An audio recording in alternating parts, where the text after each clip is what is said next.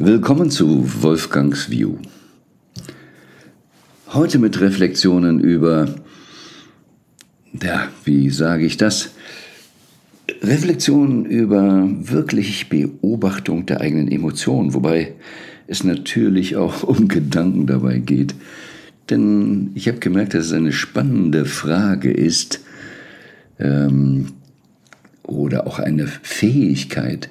Können wir recht pragmatisch denken? Oder wo sind wir von Emotionen, Ideologien wirklich so dominiert, dass manches gar nicht für uns zulässig ist? Und ich habe jüngst gerade ein Mailing verfasst, in dem es darum ging, Faktencheck versus Fake-Check.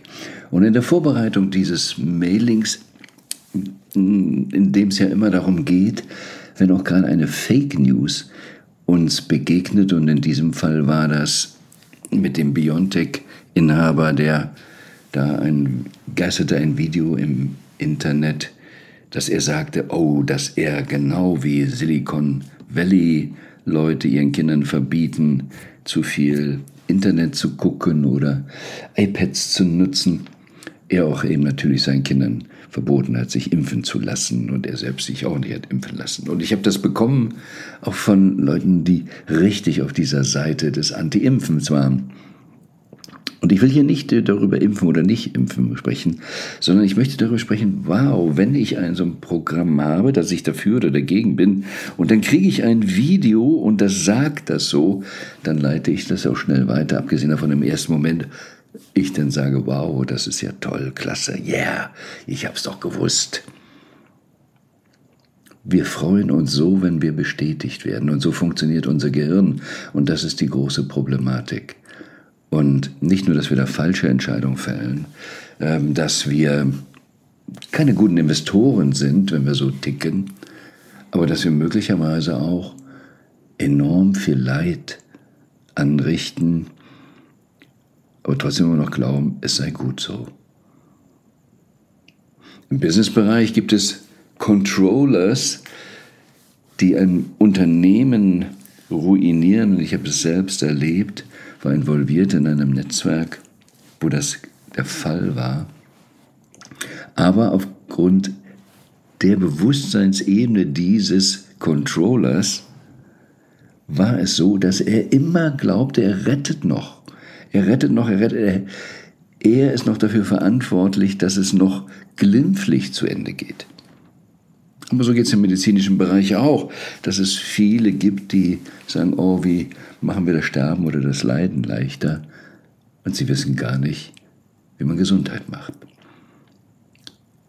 Alle sind wir so. Und deshalb ist es so wichtig, dass wir hinterfragen, worum geht es eigentlich wirklich, wirklich, wirklich. Und ich möchte das jetzt am Beispiel der Ukraine mal machen. Ähm, sehr interessant, ist noch nicht lange her, da wurde diskutiert, hm, brauchen wir jetzt Kampfjets für die Ukraine? Und äh, Präsident Biden sagte, naja, in drei, vier Jahren. Das fand ich eine sehr spannende Aussage, weil als eins, erstmal nein, kein Flieger jetzt, aber schon die gedankliche Ausrichtung auf drei, vier Jahre. Und bei Putin gab es eine ähnliche Aussage, da ging es allerdings mehr um Atomwaffen. Hm, was für eine Planung, gedankliche Planung, dass das schon so voraus ist, drei, vier Jahre wollen wir da feinden. Ist das wirklich nur, hm, ja, bla bla und hintenrum wird Frieden gemacht? Ich glaube nicht. Es ist so, wie viele Leute ticken. Aber es geht auch nicht so sehr, was die beiden Präsidenten machen, sondern wie wir, wenn wir solche Nachrichten hören, damit umgehen. Und wir sind jetzt ja nun schon eine Weile in diesem Krieg. Und als es anfing, gab es ja viele Diskussionen auch, was ist 2014 da gelaufen in der Ukraine, da wurde eine Regierung gestürzt und ähm, ist eigentlich nun Amerika dafür verantwortlich, ist Putin in die Enge getrieben worden, ist Putin verzweifelt, er hatte doch im Deutschen Bundestag gesagt, komm, lass uns Frieden machen, bitte auch die NATO nicht ausweiten. Ist die NATO Nichterweiterung zugesagt? Und all solche möglichen Themen gab es. Und wenn man das zu Beginn des Krieges gesagt hat, dann war man gleich Putin-Versteher und wurde richtig abgecancelt. Der Herr Brecht sagte, die Ukraine sollte sich ergeben, weil sie können nicht gewinnen und das würde viel mehr Leid bringen. Und dann wurde diskutiert, auch über Spieltheorien abgestimmt und wie funktioniert das, kann gewinnen, kann nicht gewinnen. Dann waren wir überrascht, was da läuft. Dann, dann schlägt das Herz plötzlich für die Ukraine. Wow, die schaffen es, dann schaffen sie es doch nicht. Dann gibt es eine Brutalität. Immer wieder geht es ein bisschen hin und her und auch mit unseren Emotionen hin und her. Eins war aber für viele nicht denkfühlbar oder nicht akzeptiert als Gefühl zu Beginn, okay, lass uns mit Putin eine Vereinbarung treffen, er kriegt die Ukraine und that's it. Ist es denn wirklich so, dass wir Angst hatten, er würde weitergehen? Oder war es so, dass wir vielleicht Angst haben, das überhaupt zulassen zu dürfen? Wie sieht das aus? Wenn wir das machen? Ist das die Diskussion wie mit der Lok, die nicht zu bremsen ist und man muss Weichen stellen? Wenn sie geradeaus fährt, werden zehn Menschen getötet. Wenn wir eine Weiche stellen, werden vielleicht dann nur zwei Arbeiter getötet. Darf man das? Was passiert da in uns? Jedenfalls habe ich vermehrt damals gefühlt wahrgenommen in Diskussionen, nee, da müssen wir dagegenhalten. So, jetzt sind wir aber viel, viel weiter und nun lass uns das heute mal betrachten. Und ich bin ja nun ein Freund davon, get real. Wir müssen, denke ich, aus Ideologien raus. Wir müssen vorsichtig sein mit unseren Werten. Wir sollen uns an Werten orientieren, wir sollen an Idealen arbeiten, aber ich sehe nicht, dass wir hier wirklich am Ideal des Friedens arbeiten, sondern eher Lippenbekenntnisse machen, was die Werte betrifft. Also schauen wir uns doch mal an, wo stehen wir denn heute? Oder fragen wir mal andersrum, noch bevor es den Krieg gab. Ich saß mal in Miami und am Nachbartisch sprachen die Menschen Russisch. Ich war in Dubai und die Schaufensterauslage, äh, beziehungsweise in den Schaufenstern war die Schrift Russisch. Baden-Baden haben Zahnärzte russisch sprechende Assistentinnen eingestellt, weil überall so viele Russen waren. Überall waren Russen auf der Welt und reisten, waren super Touristen. Also war es eigentlich so extrem schlimm in Russland vor der Ukraine-Zeit? Nun gut, das sind nicht unsere Werte, aber ging es den Menschen so schlecht? In Moskau gab es McDonald's. So, und dann gibt es den Krieg und wir sagen Sanktionen und McDonald's verlässt Russland. Was haben wir mit den Sanktionen erreicht? Wir wissen es, dass Russlands Wirtschaftswachstum größer ist als unseres und schaden wir wirklich Putin?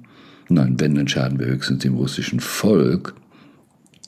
Aber noch mehr schaden wir uns. Und was haben wir für Allianzen geschmiedet, indirekt. Russland, Indien, China, die BRICS-Staaten halten noch mehr zusammen.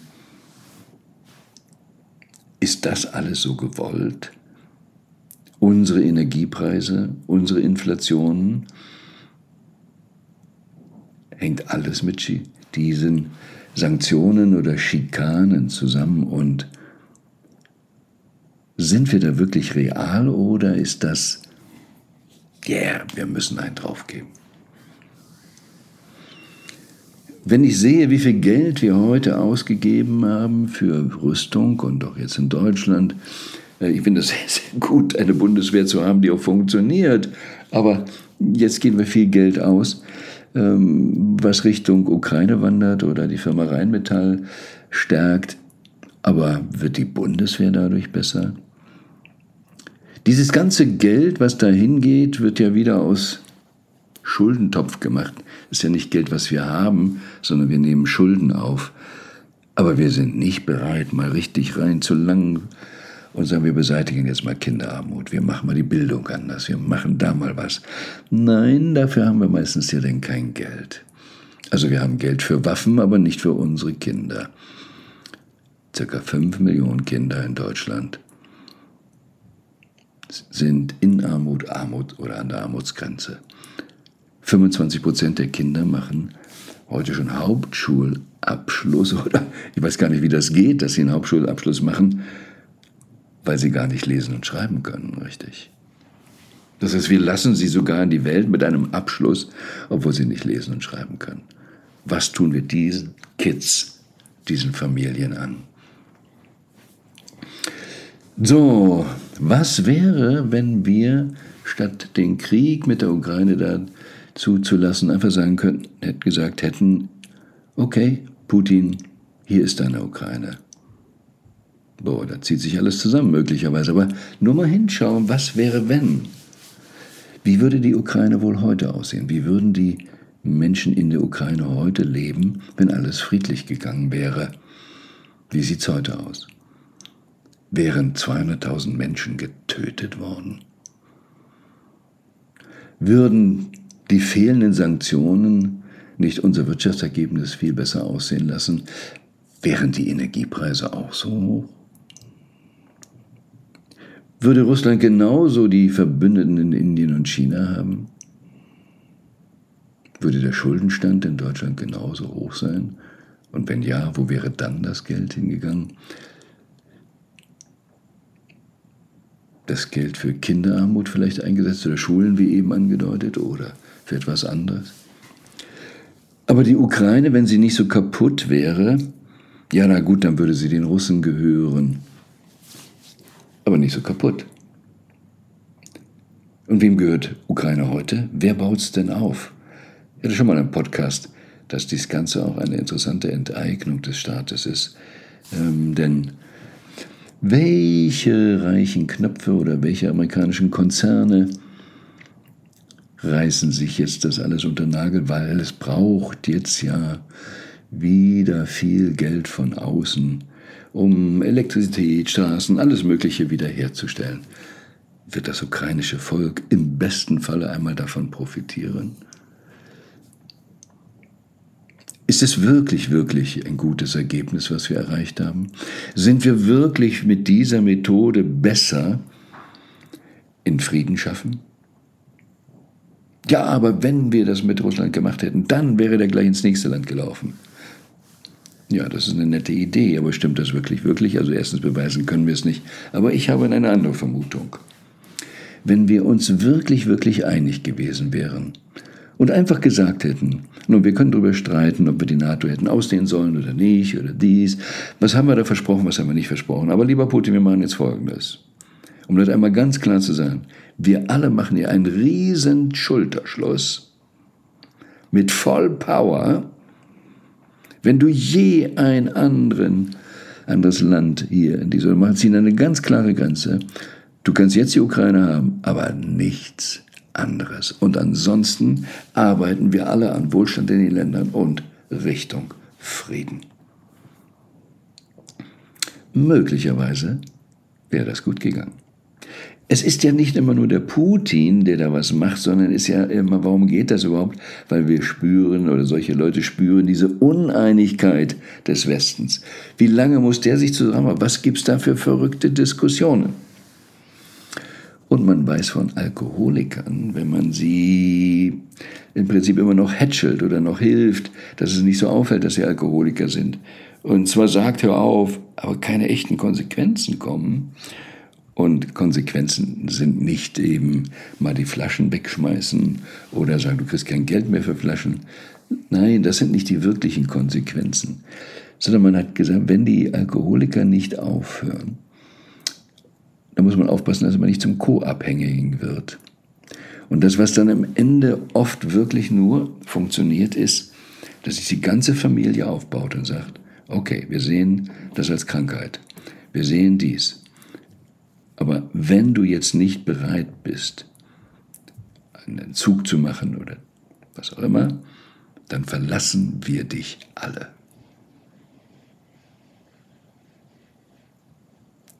So oft funktioniert es dann. Aber diese konsequente Konsequenz fehlt.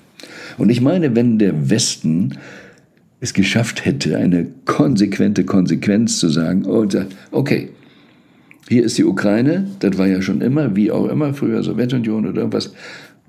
Wir mischen uns da jetzt nicht ein. Wir machen ganz pragmatisch, das hast du, aber wir stehen hier klar. Und wir kümmern uns ganz konsequent auf wirklich wirtschaftlichen Aufbau Deutschlands. Wir geben Geld in die Bildung, wir geben Geld in die Kinder, wir machen unsere Bundeswehr richtig stark. Wir wirklich machen unser Volk stark. Düdel da nicht so rum. Was wäre, wenn wir die Kinder aus der Armut rausgeholt hätten? Wenn wir ein Wohlstandsland bauen, wenn wir Geld in Infrastruktur stellen, dass es gute Schulen gibt, gute Brücken gibt, dass es super High-Speed-Internet in Deutschland gibt und wir hätten wirklich richtig blühende Landschaften im Fokus, was würde das vielleicht auch für Menschen in großen Russland oder in der Ukraine bedeuten, wenn sie von blühenden Landschaften umgeben sind?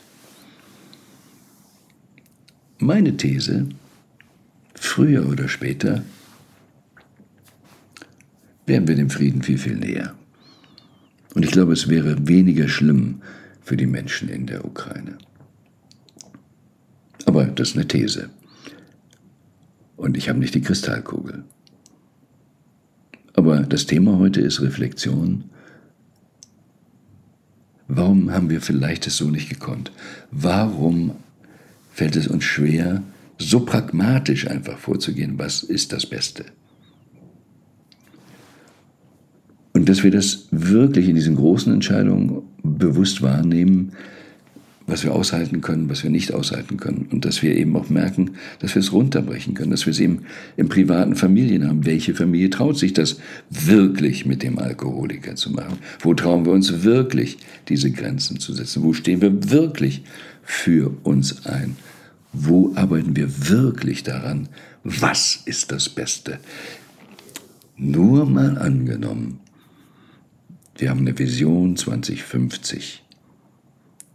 Europa ist wirklich einig mit individuellen Unterschieden der Kultur, aber einig im Zusammenhalt und dass wir Frieden haben wollen, dass wir glücklich zusammenleben wollen und dass wir sozusagen einen Wettstreit um die besten Ideen für Frieden und gutes Zusammenleben haben.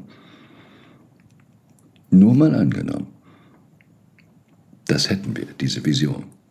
Und würden uns jeden Tag fragen, ist die Entscheidung, die wir jetzt fällen, individuell oder im Parlament, alle Entscheidungen immer darunter, sind wir wirklich dabei, auf dem Weltfrieden zu machen, insbesondere in Europa Frieden und blühende Landschaften zu haben? Ist das wirklich jetzt das Beste dafür? Ist das wirklich jetzt das Beste dafür?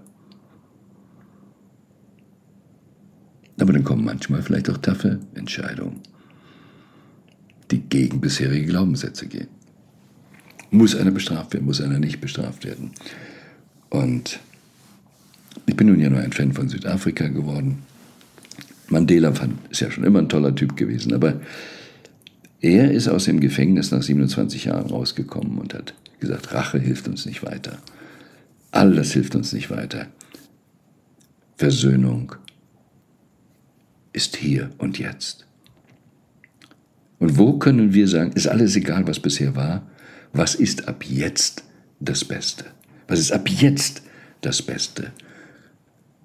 Wie wäre es, wenn wir unser Gehirn darauf trainieren, Altes loszulassen, dass wir nicht in der Vergangenheit leben, dass wir nicht in Ideologien verhaftet sind, nicht in irgendwelchen Rache, dies oder jenes denken, sondern hey, ist das, was wir jetzt tun, wirklich geeignet, dass wir 2050, spätestens 2050, super Frieden, super Wohlstand, ein super Zusammenleben in Europa haben? Was wäre, wenn? Sind wir bereit dazu? Sind Sie bereit dazu? Ich sage immer, das Beste kommt noch und ich bin mehr als überzeugt davon. Die Frage ist, wann kommt es und wie holprig ist der Weg dahin? Und wie wäre es, wenn wir dem Besten einen guten, leichten Weg bereiten?